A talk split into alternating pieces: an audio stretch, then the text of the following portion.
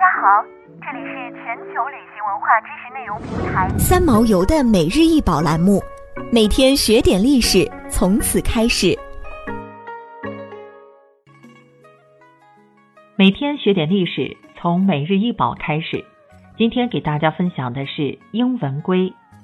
英文龟长三十点五厘米，最宽七点二厘米，最厚一点零五厘米，重六百点九六公克。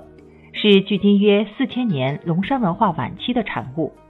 一面上半部牙黄泛灰，下半部则是显赭红色，刃部近黑色；另一面则全泛灰色。其形制是窄长梯形，平直正刃，刃上颇多伤痕，柄端也有伤缺。这件英文龟有一圆孔，圆孔上方的两面及窄边上浮雕有精美的花纹。英文龟的一面雕琢着有大漩涡眼、头戴戒字形宝冠的神祖，宝冠两旁还插着飘逸的凤羽；另一面雕琢向上冲飞的鹰，象征通天的戒形。之所以刻为戒形，可能是抽象化的野牛牛角形象，而戒形越尖越高，则代表通天的神力越强。另外，在英文龟的窄边上还雕有一个长发女子。戴圆耳环，可能是传说中的东夷母后。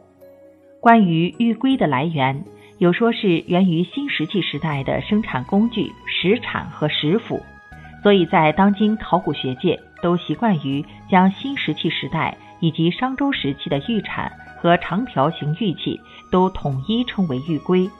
事实上，真正意义上的标准龟形器是尖首平尾的造型。最早在商代出现，到了春秋战国时期逐渐盛行，成为一种风尚。不过，玉圭在后世王朝舞台上并没有掀起太大的波澜，很快就被淹没在历史长河中。虽然玉圭存在的时间不长，但其所代表的文化还是对后世产生了一些影响。玉圭是古代帝王或诸侯朝拜、祭祀以及丧葬时用到的玉制礼器。在祭祀的时候，龟的刃部需要朝上捧握。这件英文龟曾藏入清宫，深受乾隆皇帝的喜爱。乾隆皇帝不但为之加配精美的紫檀木座，还将刃部向下递，在光素的器表加刻了玉制诗与玺文。可惜乾隆皇帝并不了解玉龟上纹饰的神秘性。在配置木座与加刻诗句时，都与龙山神祖面纹的方向相反。这件英文龟长达三十厘米，是最高等级的玉龟，堪称是国宝级的玉器。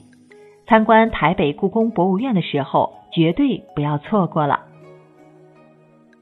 想要鉴赏国宝高清大图，欢迎下载三毛游 App，更多宝贝等着您。